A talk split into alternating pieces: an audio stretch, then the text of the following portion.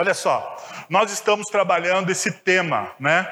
A comunidade da diáspora. E semana passada a gente explicou né, o porquê comunidade da diáspora, né? Porque nós nos reunimos aqui nesse santo ajuntamento, né? Não somente nós, não somente a nossa igreja, mas vários, vários, milhares, né? milhões, milhões de discípulos de Jesus ao redor da face da terra, ah, provavelmente neste momento estão adorando o Senhor, né? Estão buscando a presença do Senhor, seja nas igrejas organizadas como a nossa, seja na igreja perseguida. Hoje é um dia onde essas comunidades elas se reúnem para adoração ao Senhor. E então nós chamamos deste este momento aqui de reunião dos santos, né, usando aqui um linguajar ah, clássico dentro do meio evangélico brasileiro, nós chamamos essa, essa comunhão santa aqui do ajuntamento, do novo Israel, do povo de Deus, e você poderia dar vários adjetivos.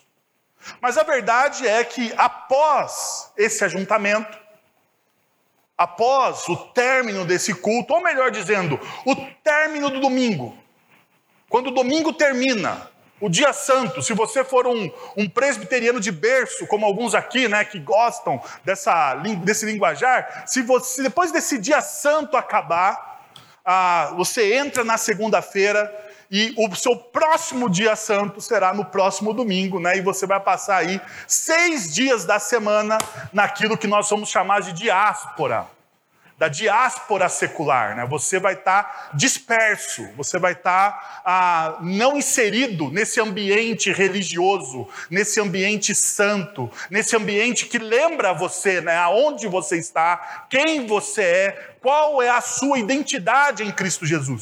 Então, durante a semana, nós somos bombardeados por princípios ah, de uma cultura secular. E a gente tem falado desses princípios dessa cultura secular e como essa cultura secular, de certa forma, tem agredido né, a fé cristã. E uma, ou a primeira forma como essa cultura secular agride, ah, ou faz uma agressão à fé cristã, é que em muitos aspectos ou meios da nossa cultura, a fé é descartada ou legada ao âmbito da vida privada.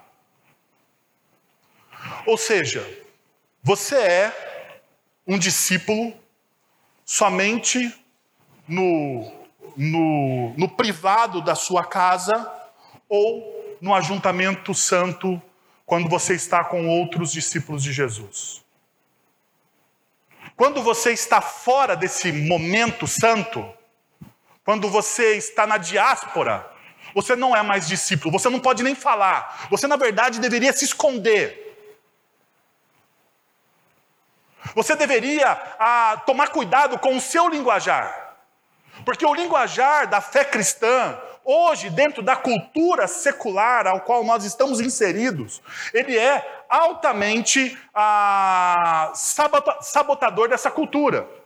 Porque a cultura do politicamente correto vai dizer, não, olha, por exemplo, uma narrativa da cultura do politicamente correto é que todos os caminhos levam a Deus. Isso é uma, isso é uma, isso é uma praxe. Todos os caminhos levam a Deus. Então, não importa qual caminho você escolha. O importante é que todos os caminhos levam a Deus.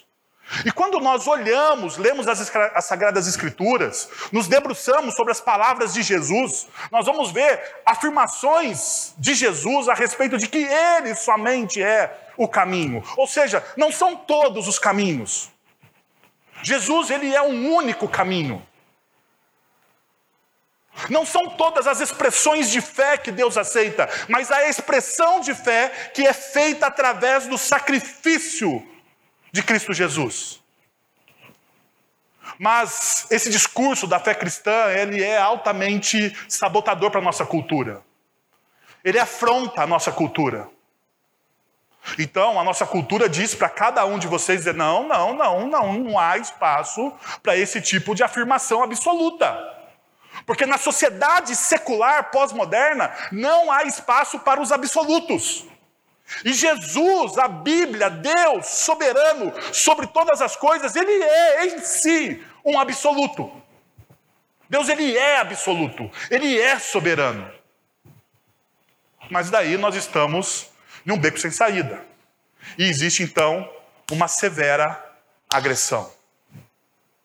Uma severa agressão.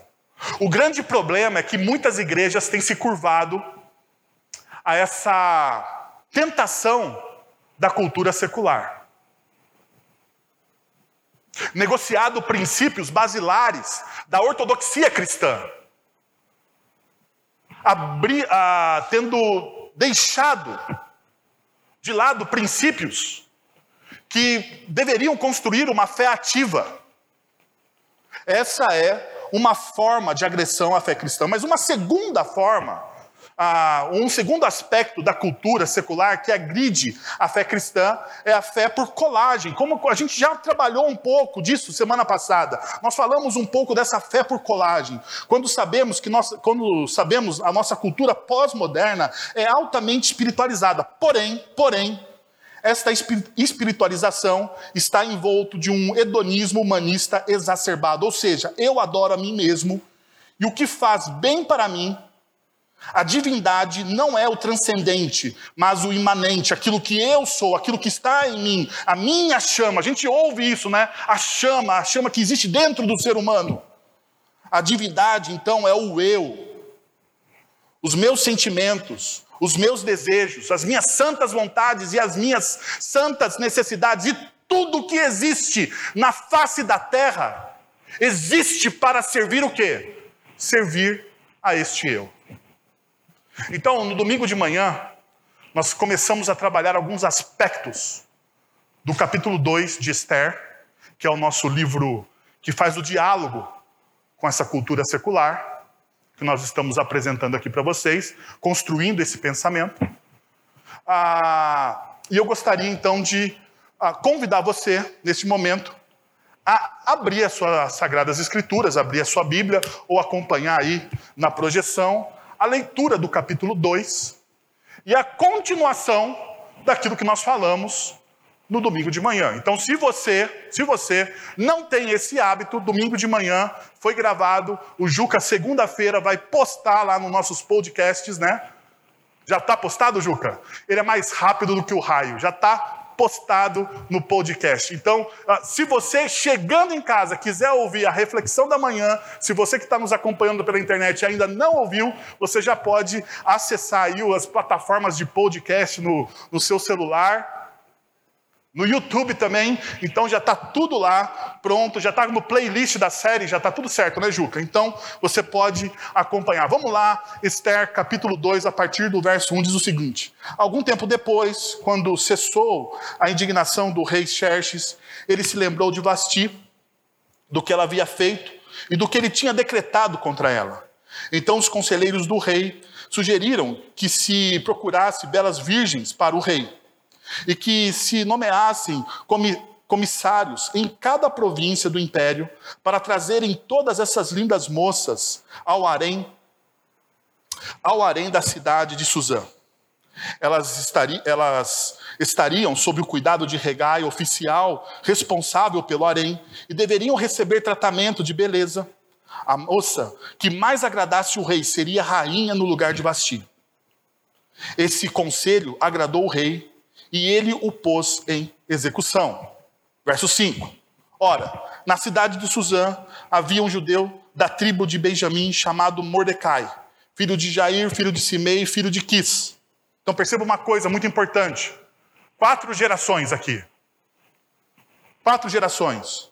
Mordecai, Jair, Simei, Quis. Quatro gerações já que estão no recluso da Babilônia, no, na diáspora da Babilônia. Ele tinha sido levado de Jerusalém com os exilados e foram deportados com Jeconias, rei de Judá, a quem Nabucodonosor, rei da Babilônia, havia levado para o exílio. Mordecai havia criado Adassa, que é Esther, filha de seu tio, que era órfão de pai e mãe. A jovem era bonita e formosa. Depois que o pai e a mãe dela morreram, Mordecai adotou como filha. Quando a ordem e o decreto do rei foram divulgados, muitas moças foram levadas, e perceba, aqui a NVI diz levadas, levadas, não convidadas. Existe uma diferença tremenda entre você ser convidado e você ser levado. Lembra da condução coercitiva? É mais ou menos a condução coercitiva do, do japonês da federal que acontecia no nosso país há um tempo atrás. Então, olha lá, foram levadas à cidade de Suzã sob os cuidados de Regai. Levaram também Esther ao palácio real e a entregaram aos cuidados de Regai, guarda das mulheres. A moça lhe pareceu formosa e alcançou o favor diante dele. Por isso Regai se apressou a dar-lhe em dar-lhe os produtos de beleza e a alimentação especial. Também lhe deu sete moças escolhidas, uh, escolhidas do palácio real e a transferiu com essas moças para os melhores aposentos do harém. Então perceba uma outra coisa importante que é distante da nossa cultura. Era um harém. Era um harém, né? Que talvez na nossa cultura seja um escândalo, mas está aqui.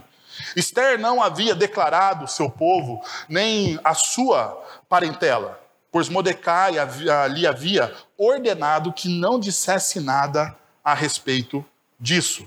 Mordecai passeava todos os dias diante do pátio do harém para saber como Esther estava passando e o que ia acontecer com ela. Depois de 12 meses de tratamento, perceba agora o seguinte, mulheres, olha só, 12 meses de tratamento de beleza. Haja tratamento de beleza aqui, né? Depois de 12 meses de tratamento seguido, as prescrições para as mulheres que eram embelezadas, seis meses com óleo de mirra e seis meses com óleo aromáticos, é, essências e perfumes em uso entre as mulheres. Chegava a vez de cada moça ser levada ao rei Assuero. Chegava o momento, então, você tinha lá praticamente 12 meses de um processo de embelezamento. Então, a moça ia ao encontro do rei e podia levar consigo tudo o que quisesse do harém para o palácio. À tarde, ela entrava no palácio e pela manhã voltava para o segundo harém, sobre o, os cuidados de Sasgás. Então perceba, são dois haréns, o primeiro e o segundo. Um cuidado por Regai e o outro cuidado por Sasgás. Eunuco do rei, guarda das concubinas. A moça que voltava, a moça não voltava mais ao rei, a menos que o rei desejasse e ela fosse chamada pelo nome, pelo nome.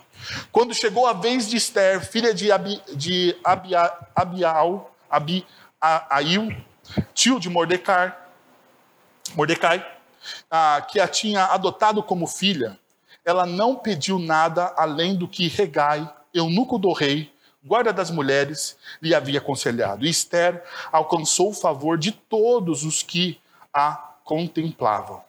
Assim, Esther foi levada ao rei Assuero no palácio real no décimo mês, que é o mês de Tebete, no sétimo ano do seu reinado. O rei amou Esther mais do que todas as mulheres e, ele, e ela alcançou diante dele o favor e a aprovação mais do que todas as virgens. O rei pôs a coroa real na cabeça dela e a fez rainha no lugar de Basti. Então, o rei deu um grande banquete a todos os seus oficiais e servidores. Era o banquete de Esther. Concedeu alívio às províncias e distribuiu presentes segundo a sua generosidade real. Quando as virgens foram reunidas pela segunda vez, Mordecai estava sentado junto à porta, à porta do rei. Esther ainda não havia declarado a sua linhagem e o seu povo, como Mordecai lhe havia ordenado. Esther continuava a cumprir as ordens de Mordecai, como tinha feito quando, quando, quando este a criava. Então, nós vamos parar neste momento e vamos tirar algumas lições importantes. Mas deixa eu contextualizar você a, do texto que nós lemos e estudamos semana passada para o texto que nós estamos lendo e estudando esta semana. Primeiro, a, no século V antes de Cristo, o Império Persa era vasto, 127 províncias abrangia a região onde ficavam Irã, Iraque, Síria, Líbano, Israel, Jordânia, Egito, Turquia e partes da Grécia, Balcãs, Rússia, Afeganistão e Paquistão. Perceba, era gigante, era grande. Todos esses territórios aqui citados, eles estavam à época do Império Persa, dividido em 127 províncias. Era o maior império, era o maior império, era a maior potência mundial, militar e econômica do antigo Oriente Próximo. Então, imagine o seguinte: muito poder, muito dinheiro, muita prosperidade. Ah, uma outra coisa. Esther é um livro singular em vários aspectos. Em primeiro lugar, relata a história dos judeus não praticantes. Diz isso aqui, talvez é uma coisa que eu vou martelar, talvez não, é o que eu vou martelar na cabeça de vocês o tempo todo. O livro de Esther não está falando dos judeus que voltaram, que voltaram a Jerusalém no edito do rei Ciro. Nem depois, um pouco mais para frente, nas duas, nas duas voltas que teve a possibilidade, após o reinado ah, babilônico, ah, esses judeus que o livro de Esther está retratando são aqueles que desejaram viver no mundo secular da Pérsia. A maioria desses judeus não conheciam mais a linguagem, não tinham mais contato com aquilo que se viveu né, em Israel não tinha uma memória afetiva. A memória afetiva desses, desses, desses judeus era o próprio, era a própria Pérsia. Então eles fizeram uma opção. Não, não, nós vamos continuar sendo judeus, mas nós vamos ser judeus aonde? Aqui. Aqui. E talvez isso seja uma ponte para a nossa cultura. Por quê? Porque nós não temos a opção de voltar para um lugar como Jerusalém. Um lugar onde todo momento nós sejamos lembrados. Né? A cada esquina você é lembrado da história do povo e da libertação do povo. Você não tem isso. Ah, quem volta para Jerusalém, volta porque quer lembrar disso. Jerusalém é uma terra de lembranças, é uma terra da conquista, é a terra que emana leite e mel, né? segundo o Antigo Testamento é a terra da promessa, é a terra da formação de um povo. Então, quem fica faz a opção por não ter este contato. Então, esses preferiram, preferiram, a, é, então esses judeus não praticantes que foram assimilados, perceba, assimilados pela cultura persa, que preferiram desfrutar da prosperidade da Pérsia a austeridade enfrentada pelo pequeno grupo que retornara a Jerusalém sob a liderança de Zorobabel. Em Edras, capítulo 2, nós vemos isso. Uma outra realidade é que o capítulo 2, agora mais específico dentro do nosso capítulo, o qual nós lemos, o capítulo 2 acontece quatro anos após o primeiro capítulo. Quatro anos após.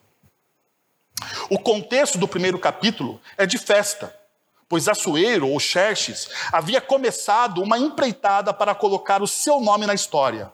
O rei desejava, Xerxes, Assuero, desejava conquistar o quê? A Grécia. Por quê? Porque Dário, o seu pai, havia falhado na conquista da Grécia. E ele queria ter uma, a sua própria glória, ele queria viver para a sua própria glória. Ele queria ser maior com seu pai e colocar o seu nome na história. O que, que ele pensou, Xerxes? Eu tenho um império muito mais estável que o meu pai, muito mais consolidado que o meu pai. A minha armada, a minha marítima, o meu exército terrestre é muito maior que o exército do meu pai. Eu vou vencer, eu vou vencer a conquista grega. é interessante que no capítulo 1, nós temos aquele momento de festa.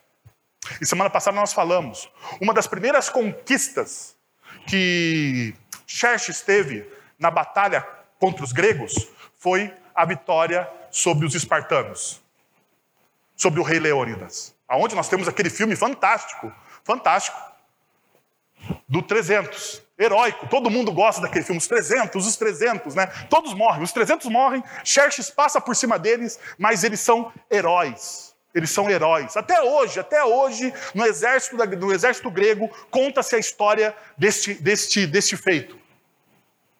Porém, a pergunta é: Xerxes conquista a Grécia? Não. Ele perde. E provavelmente os estudiosos dizem que ele está voltando para Suzã, neste momento do contexto do capítulo 2, Esther, ele está voltando derrotado. É tão verdade essa emoção de Xerxes voltando derrotado, que no começo, nos primeiros cinco versículos, você encontra uma informação. Que Xerxes ele teve o quê? Vontade, saudades de Vasti, da rainha. Ele se lembrou de Vasti. E hoje pela manhã nós estudamos né, os paradigmas, os conceitos, os princípios que existem por trás de tudo aquilo que Xerxes representou nesses primeiros cinco versículos. Mas eu queria deixar isso gravado para você. Agora, nós vamos olhar aquilo que está mais além. Talvez nos personagens mais no personagem principal do texto bíblico de Esther, que é a própria heroína Esther. E deixa eu te falar uma coisa. Veja só uma coisa muito interessante. Tanto Xerxes como Mordecai, eles vão ser personagens estáticos no contexto de Esther, da história de Esther. E por que, que eu digo que eles são personagens estáticos? Eles nunca se arrependem, eles não têm mudanças, eles não têm oscilações. Eles estão fazendo uma única coisa o tempo todo a mesma coisa. Eles são tipo, sabe aquele. Deixa eu tentar uh, trazer isso para você. Eles são tipo aquele jogo de Atari 2D. Sabe jogo, jogo de videogame 2D? Talvez você é da minha época, Master System, Atari, né? Telejogo é da época do Sebastião, que é mais antigo ainda, mas na minha época era Master System, Atari, essas coisas, né? Então, eu passei por essa era. Aquele jogo 2D, o bonequinho só vai para frente e vai para trás. Mordecai e Xerxes, dentro da história de Esther, eles são 2D. Esther é 4D. É mais do que 3. Porque ela tem nuances. Ela tem representações. E a gente vai olhar isso tudo. Mas deixa eu também colocar uma pitada de curiosidade em você aí. Com a seguinte pergunta: você acha que Deus, que tipo, melhor dizendo, que tipo de pessoa Deus usa?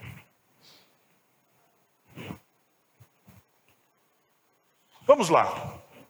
Que no seu imaginário, no seu imaginário, que tipo de pessoa Deus usa? Sabe por quê? Porque no imaginário evangélico tradicional, contaminado por um pietismo barato, diz o seguinte: para você ser usado por Deus, você precisa ter experiências ah, absurdas de santificação. Para você ser uma pessoa usada por Deus, você precisa ter experiências absurdas de santificação. Absurdas. Então, eu fico, eu fico meio. Eu, fico, eu, vou, eu vou dizer para vocês: em alguns momentos, eu ouço alguns pregadores ah, mais clássicos da, minha, da nossa denominação, da IPB, e eles vão contar, por exemplo, a história de Lutero. Lutero, ele diz o seguinte, que se você não orar pelo menos, ah, eu não lembro agora se é três ou seis, mas assim, é três ou seis horas, é um tempo absurdo. Ele não começava o dia dele. Para começar o dia dele, ele tinha que orar umas três horas por dia. E daí, ele, ele começava o dia. Ele falava assim: Meu Deus do céu, como isso? Como que um cara acorda e vai ficar três horas orando? Mas muitas vezes a gente ouve pregadores assim: não, você precisa é, cultivar a disciplina de oração. E daí eu vou para aquele afegão médio, como eu, você, né? aqueles caras que ah, vivem no dia a dia da vida real, e a gente vai falar o seguinte: você consegue fazer três horas seguidas de oração?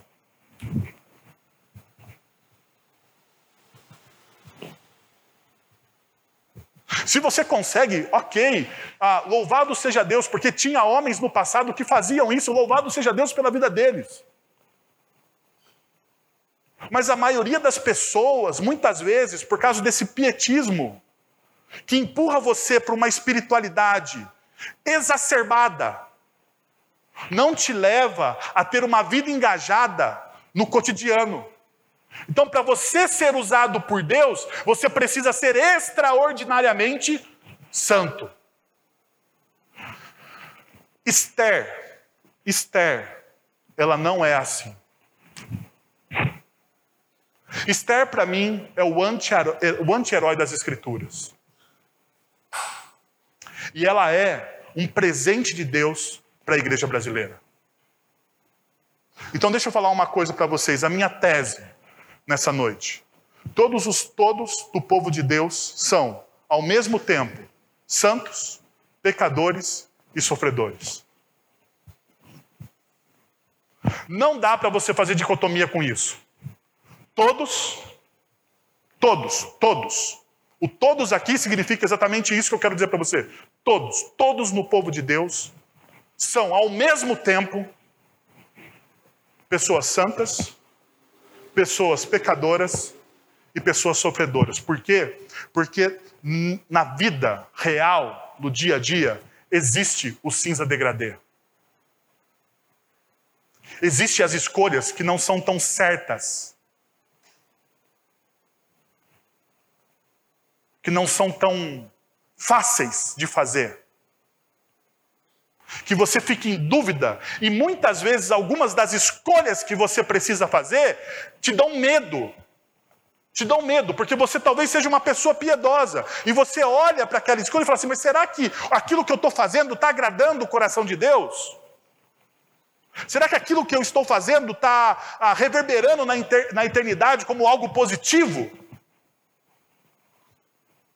E daí você não tem nenhuma experiência mística. Um anjo não fala com você, ah, não aparece um irmão do nada e te diz o que você precisa fazer. Você não tem nada. Você só tem, ah, talvez você tenha a ação do Espírito Santo te confirmando que você é um filho amado do Senhor. E talvez isso seja o mais importante para a gente nesse momento.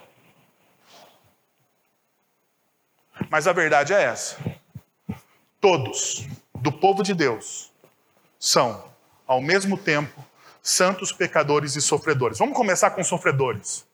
Perceba o texto que nós lemos de Esther, capítulo 2, a partir do verso 5, diz o seguinte: Ora, na cidade de Suzã havia um judeu da tribo de Benjamim, chamado Mordecai, filho de Jair, ah, filho de Simei, filho de Quis, que tinha sido levado, perceba, que tinha sido levado de Jerusalém com os exilados que foram ah, deportados com Joaquim, rei de Judá, a quem Nabucodonosor, rei da Babilônia, havia levado para o exílio. Mordecai, ah, então, primeiro, conta-se a história de Mordecai. Mordecai é um exilado. E um exilado por quê? Por causa das opções que ele fez? Não. Não, mas a gente chega lá. Daí tem a história de Esther. Mordecai havia criado a Daça, que é Esther. Mordecai havia criado a Dácia, que é Esther, filha de seu tio. Agora perceba que era órfão de pai e mãe. A jovem era bonita e formosa. Depois que o pai e a mãe dela morreram, Mordecai a adotou como filha. Todos têm os seus dramas. Todos têm as suas lutas. Todos nós somos sofredores. O sofrimento, a dor, a desilusão, ela faz parte, ela é inerente à vida humana. E isso tem a ver com a nossa natureza, logicamente, pecaminosa. Com Gênesis capítulo 3, mas perceba algumas coisas. Primeiro, olha só, Todos temos nossas histórias afetadas pelas escolhas de outros. Mordecai, ele não decidiu ir para a Pérsia, para Suzã. Mordecai, ele sofreu por causa do pecado do povo de Israel, ou melhor, por causa de três gerações anteriores à geração dele. Então, os avós, os bisavós de Mordecai, eles fizeram uma opção de não seguirem a palavra do Senhor, foram advertidos pelos profetas do Antigo Testamento. E aconteceu o quê? Eles foram deportados. Pergunta: você já sofreu por opções dos outros?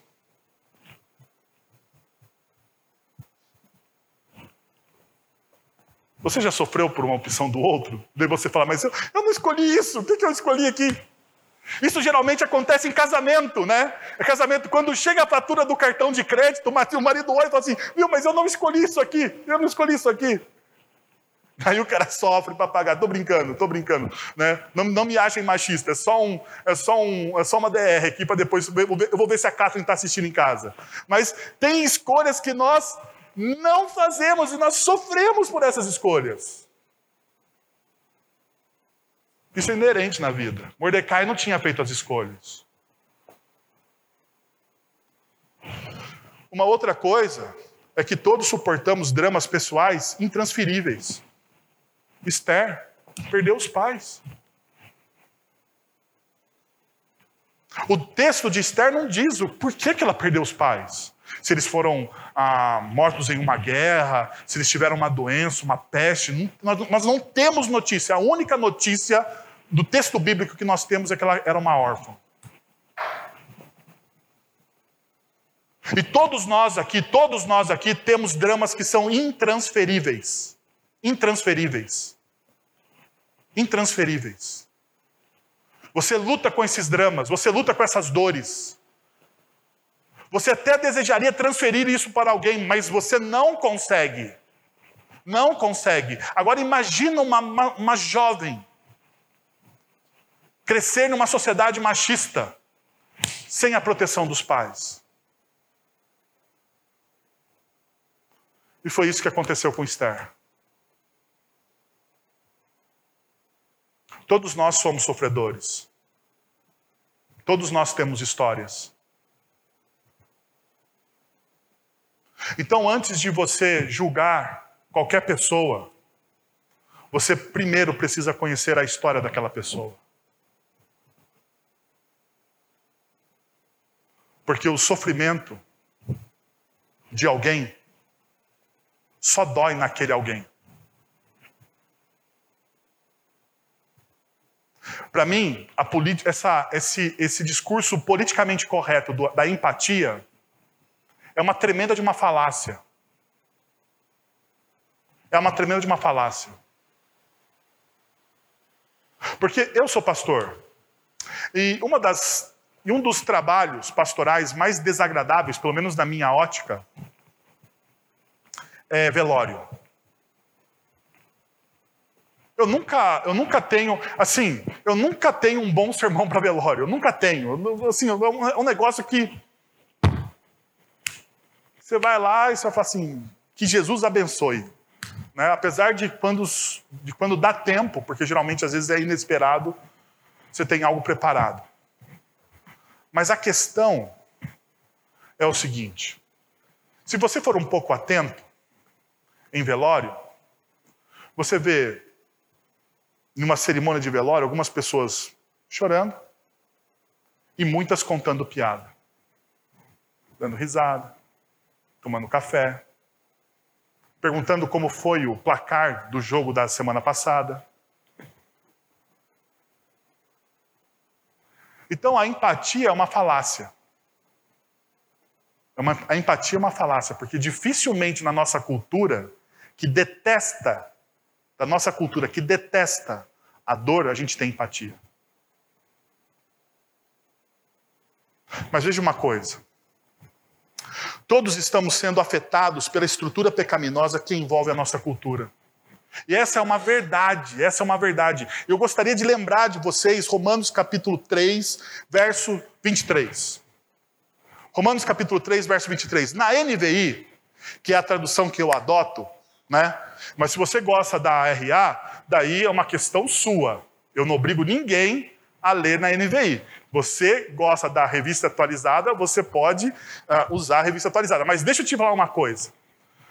Uh, na revista, na, na, nova versão internacional, a NVI, diz o seguinte, verso 23. Pois todo, todos pecaram e estão destituídos da glória de Deus. Perceba aí, ó. Todos pecaram e estão destituídos da glória de Deus. Na revista atualizada está assim: pois todos pecaram e carecem da glória de Deus. E carecem da glória de Deus.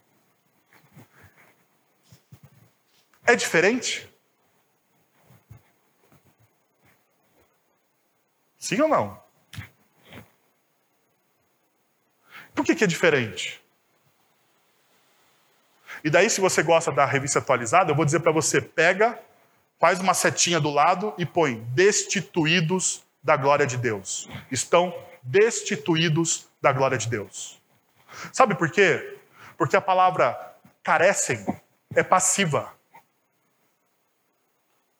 Sabe o que, que você é? Ah, todos pecaram. Todo, ah, tadinho, o Juquinha pecou, ah, meu Deus, ele está carente da glória de Deus.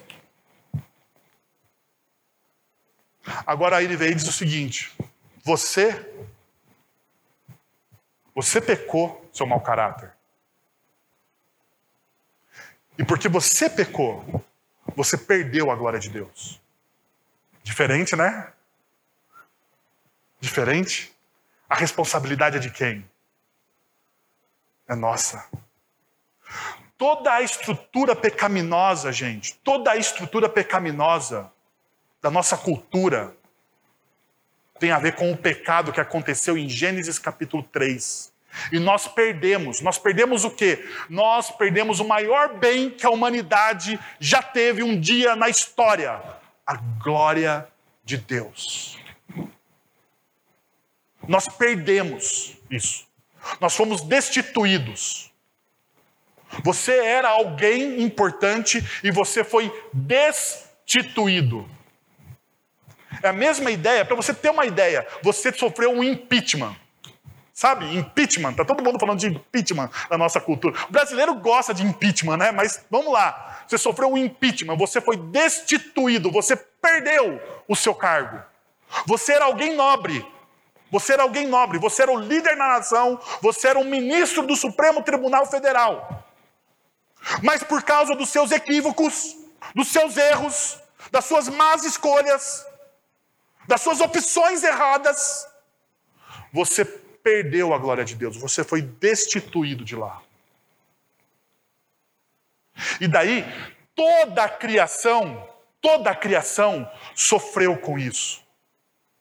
Por isso que eu e você somos sofredores. É por isso que existe o sofrimento na história da humanidade. A história da humanidade está, está gestando esse sofrimento essa angústia que não passa, que mesmo com bens, com dinheiro, com prazer, com tecnologia, essa angústia não passa, Esse, essa miséria que nós não conseguimos resolver.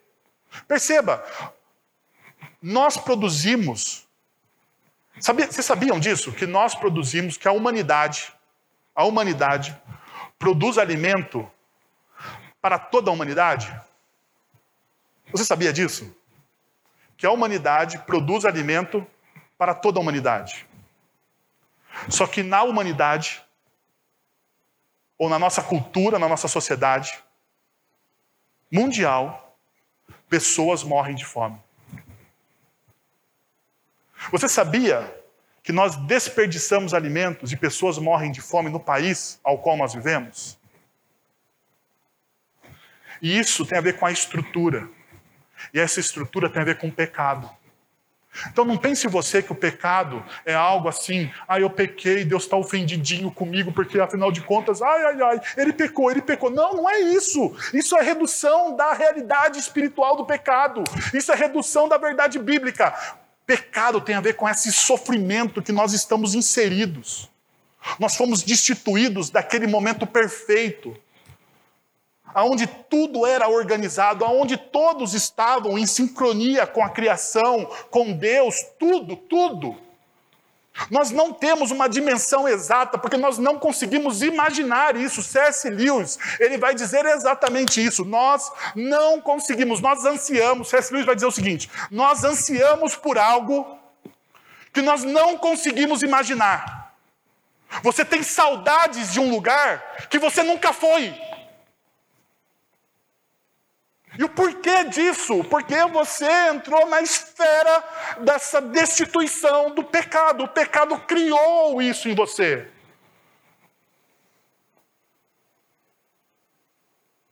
Todos sofrem. Você sofre.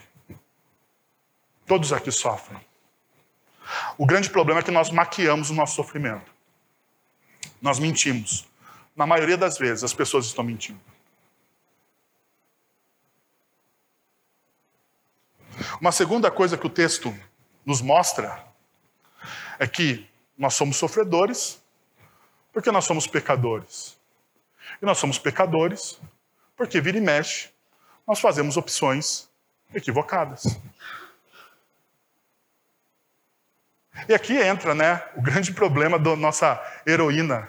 Ela faz, ela toma decisões equivocadas. Perceba o seguinte: versículo 7 do texto ah, que nós estamos lendo. Mordecai havia ah, criado a Daça, que é Esther, filha do seu tio, que era órfão de, de, de pai e mãe. A jovem era bonita e, e formosa. Depois que o pai e a mãe dela morreram, Mordecai a adotou como a filha. Perceba o seguinte: Esther Esther é um nome persa que significa deusa do amor, derivado de Ishtar. Ishtar é uma deusa persa e Ishtar é a deusa do amor. Então Esther, Esther ela tem dupla cidadania.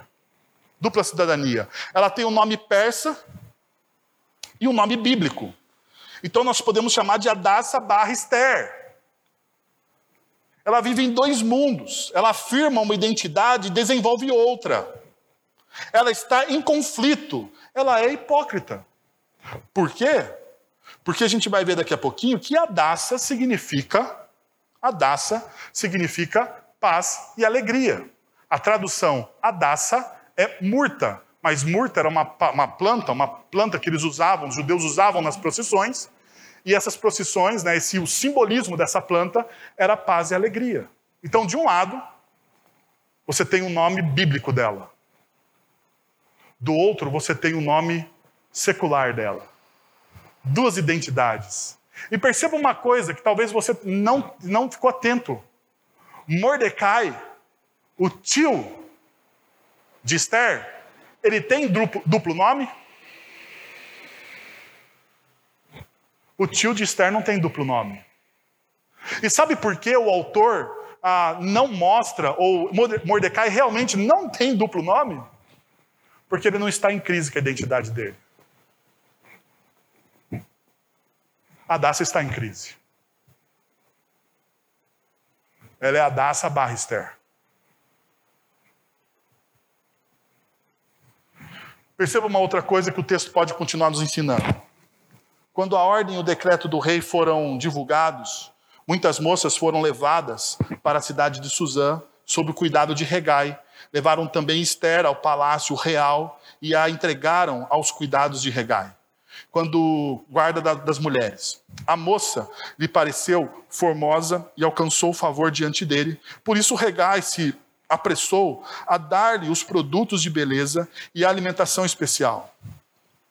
Além, ah, também lhe deu sete moças escolhidas do palácio real e transferiu com essas moças para os melhores aposentos do harém. Esther não havia declarado ah, o seu povo nem a sua parentela. Notem uma outra coisa. A Daça Esther está sobre as ordens de Mordecai. E Mordecai diz o seguinte: não fale quem você é. Isso é tão forte que acontece duas vezes no texto. Duas vezes no texto que nós lemos. Agora, perceba uma coisa. Ah, aparentemente, parece que não houve resistência de Esther ou Mordecai. Quando você ouve que foi dado um decreto, o rei manda um decreto, de que ele vai sequestrar, de que ele vai fazer condução coercitiva das mulheres do reino, das mais lindas, das mais belas, mulheres do reino, para o seu harém, você vê alguma resistência de Mordecai e Esther? Você não vê. Daí você fala assim: ah, mas Wellington, você está supondo isso. Eu concordo com você. Eu estou supondo. Mas em outros eventos bíblicos, quando existe resistência, é falado. Em outros eventos bíblicos, quando existe subversão do império secular, é falado, por exemplo, quando Moisés nasce, existe uma subversão das ordens seculares de matar todas as crianças. E você vê exatamente essa subversão sendo feita. Ah, quando você vê Daniel, ah, no livro de Daniel, Daniel e seus amigos negando as iguarias do rei, você vê uma ordem do rei sendo o quê? Sendo subvertida pelo sistema, pela fé, ah, pela fé bíblica. Isso está evidente. Toda vez, percebam, toda vez que o sistema ou que a fé bíblica enfrenta o sistema, existe uma fala. Pergunta: houve fala diante do episódio de Esther? E eu sei, se você cresceu na escola dominical, ouvindo as histórias de Esther, você agora está querendo me matar. Mas segura a onda aí, porque eu não posso lidar com a verdade. Eu tenho que falar o que está na Bíblia. Esse é o grande problema de algumas histórias, né? O romantismo dentro das Sagradas Escrituras deforma o herói. Eu falo isso para vocês e vocês não acreditam. Ela não resiste. Ela vai. E a frase, a frase alcançou o favor diante dele, no original denota a intencionalidade da parte de Esther. No, olha, olha, só, o, o, o, o Regai, quando ele olha Esther, ele não, não, não dá para a gente dizer, mas assim, quando você olha o, o, original hebraico, você vai perceber que existe uma intencionalidade de Esther fazer o quê? De ser bem vista, de ser bem ah, querida. Ela faz tudo, tanto é tanto é, perceba, que todas as mulheres, o texto bíblico vai dizer, todas as mulheres elas tinham o direito de levar, no dia que elas forem encontrarem com, no dia que elas fossem encontrarem com o rei, elas poderiam levar qualquer coisa. O que que, o que, que Esther faz? Ela faz somente o que Regai manda. Perceba a intencionalidade dela de ser bem vista. Isso dá frutos para Esther. Esther seduz isso, interpola isso, isso dá frutos dá frutos. Tanto que ela é enviada, ela é mandada, né? ela é separada, ela é colocada num aposento especial, ela já recebe imediatamente todas as, as benesses, os tratamentos de beleza. Ela é uma pessoa ligeira, vamos dizer assim. Esther é diplomática. Ela sabe o terreno que ela está pisando. Uma outra coisa. Esther foi intencional em esconder a sua identidade também. Ela obedece direitinho. Em nenhum momento ela fala quem ela é. Em nenhum momento ela diz: Eu sou do povo de Israel. O meu nome, na verdade, esse aqui é o meu apelido, o meu nome, como eles me chamam em casa, é Adassa. Ela não fala. Mas deixa eu tocar em um ponto sensível para vocês aqui. Esther foi levada para onde? Para o harém. Ah, no harém, você tem o quê? Mulheres. Mulheres que são, me desculpem, mas essa é a única linguagem que eu encontro. Mulheres que são usadas como quê? Como prostitutas reais. Agora, deixa eu pensar uma coisa com você aqui. Se você fosse o tio barra pai de Esther, você entregaria Esther para ser uma prostituta real?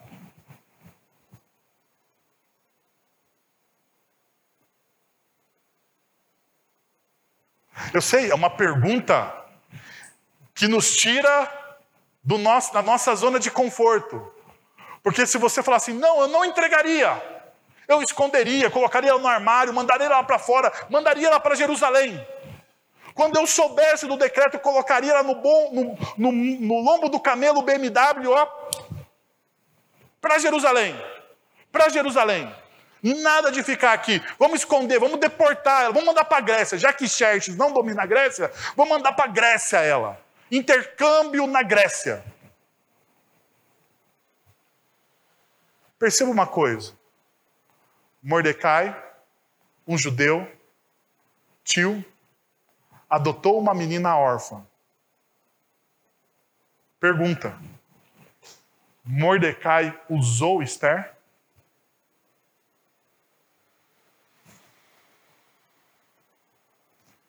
Outra pergunta: Esther se deixou ser usada?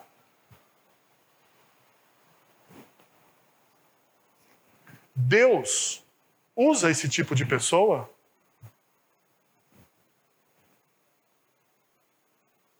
Estou perguntando para vocês. Sabe por quê? Porque o nosso estereótipo de pessoas que Deus usa é pietista. Deus usa esse tipo de pessoa. E o livro de Esther é um presente para nós, porque ele vai dizer assim: é, é. Deus está acostumado a lidar com o esgoto da vida humana. É. Deus está acostumado a lidar com gente desse tipo. E com você também, perceba, com você também. Porque o que, que te difere de Esther e de Mordecai? Qual é a sua diferença? Você vai julgar Esther e Mordecai, eles tiveram uma grande oportunidade. Tudo bem, tentaram a sorte, mas eles tiveram uma grande oportunidade. Ela se tornaria a rainha, ele seria o tio da rainha. É quase uma novela da Globo esse negócio, pelo amor de Deus.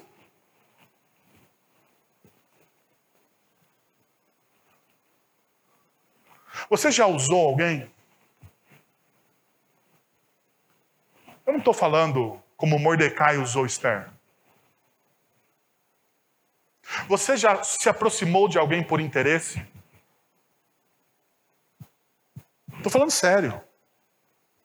Você já se aproximou de alguém por interesse?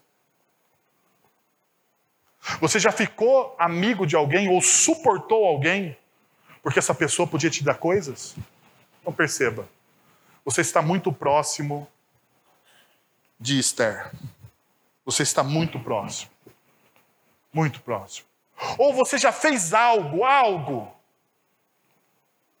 Porque surgiu a oportunidade, então eu vou fazer, mesmo que fira os princípios, mesmo que fira os princípios, eu vou fazer.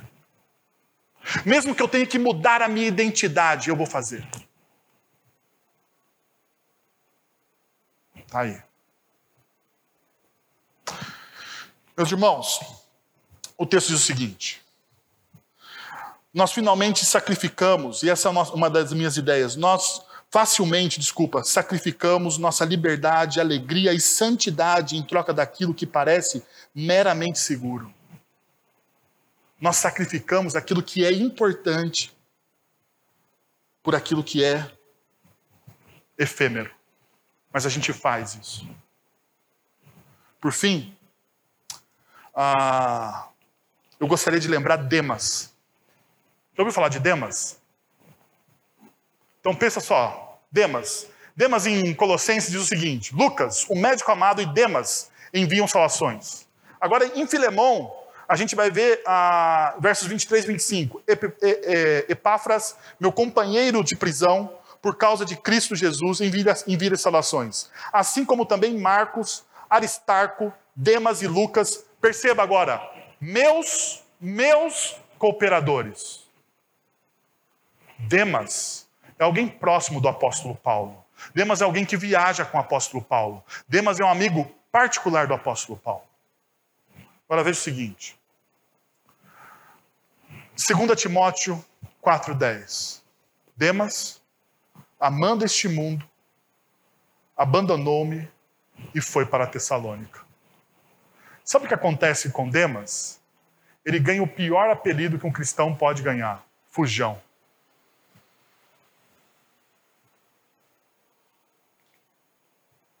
Olha o que Paulo vai dizer: Demas, amando este mundo. amando este mundo.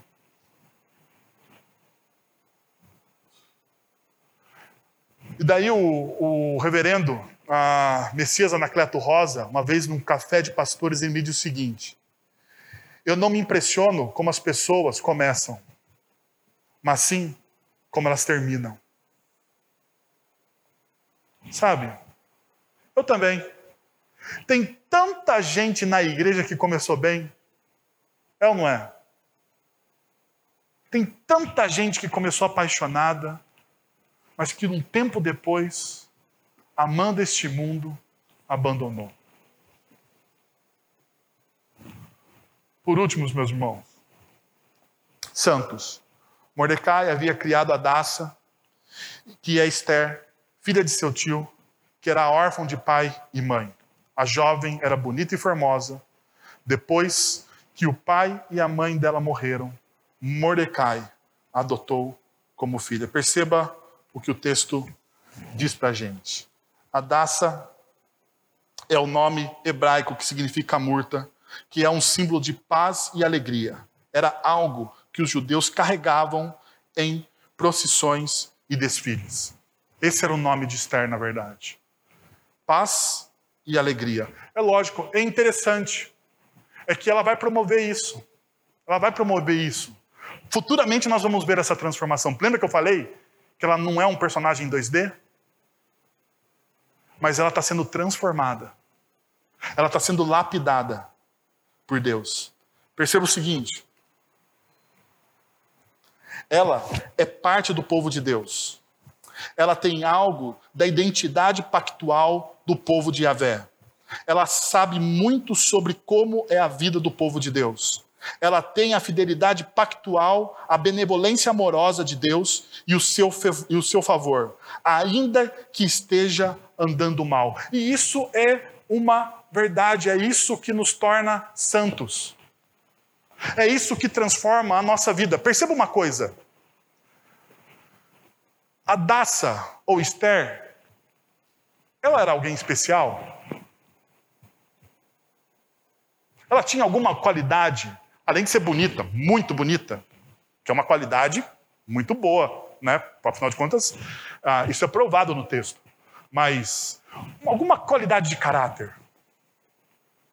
Ela estava acima da média? O que, que a Dacia Esther é?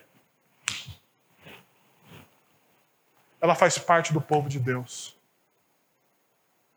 E Deus sustenta a Daça por causa do caráter dela? Ou Deus sustenta a Daça por causa da fidelidade dele? Então, deixa eu te falar uma coisa, meu irmão: Deus te sustenta não por causa do seu caráter, e eu não estou dizendo que o caráter não é importante, você precisa ser transformado pela ação do Espírito Santo, mas Deus te sustenta por causa da fidelidade dele. É por isso que Deus te sustenta. Deus ele usa pessoas como a Daça continuadamente, de maneira contínua. E por que que Deus faz isso? Para que o nome dele seja exaltado. Deus pega as coisas loucas do mundo para fazer o quê? Para enganar as sábias. Deus pega as coisas fracas deste mundo para subverter o quê? As fortes. Deus ele pega aqueles que não são e por causa do sacrifício de Cristo Jesus, os transformam em quê? Em filhos, em aqueles que são. Mas é por causa do seu desempenho, do seu caráter, da sua piedade. Não, é por causa do pacto que Deus tem com você em Cristo Jesus.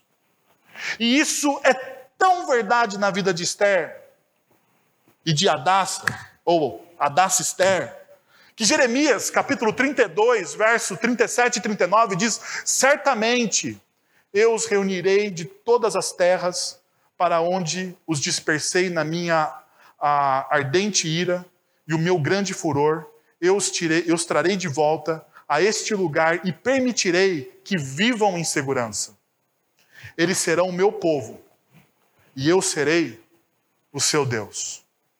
Dar-lhe-ei um coração, um só coração, e perceba, um só caminho. Eu vou te dar um novo, um só coração. Você não terá mais um coração dividido. Você terá um só coração e você terá um só caminho. Para que me temam todos os dias para o seu bem e o bem de seus filhos. Jeremias está profetizando isso muito antes da história de, de Esther. Mas Esther está vivendo aquilo que Jeremias está profetizando. Por causa da qualidade do caráter dela, por causa da fidelidade de Deus. E sabe o que eu queria convidar você nessa noite a fazer? Eu queria convidar você nessa noite a fazer algo que nós fizemos de manhã. De manhã nós falamos sobre o orgulho do rei Xerxes.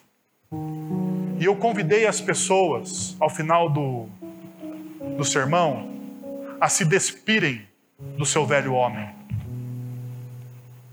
Porque arrependimento nas Sagradas Escrituras tem a ver com se despir. Paulo vai dizer isso em Efésios, que nós devemos nos despir do velho homem e nos revestir deste novo homem que é feito novo em Cristo Jesus.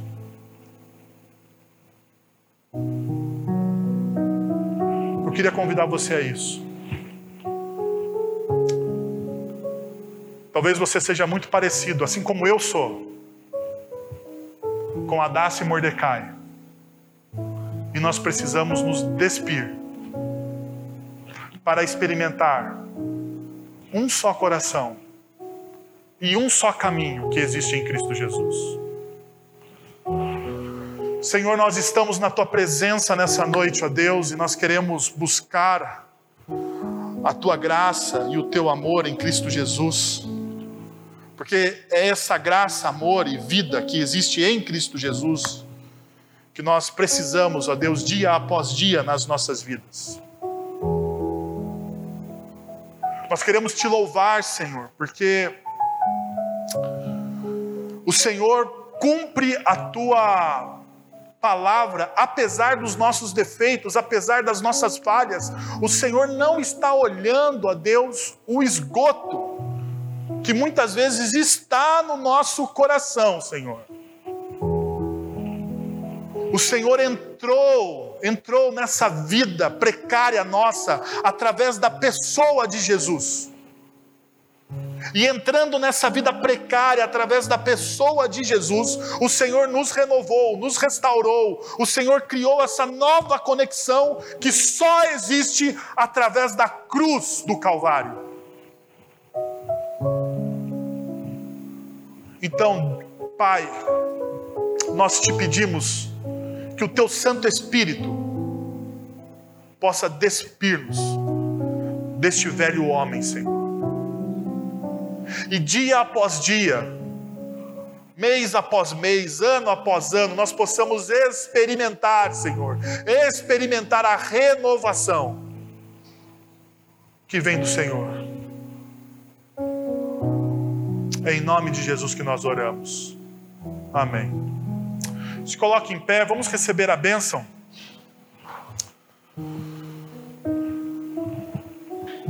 Agora, irmãos, que a graça de nosso Senhor e Salvador Jesus Cristo, o amor de nosso Deus e Pai, o conselho, o consolo, o poder e a ação do Santo Espírito de Deus estejam sobre vocês hoje e para todo sempre. Amém. Deus abençoe um excelente domingo para você. Que o Espírito Santo continue falando ao seu coração.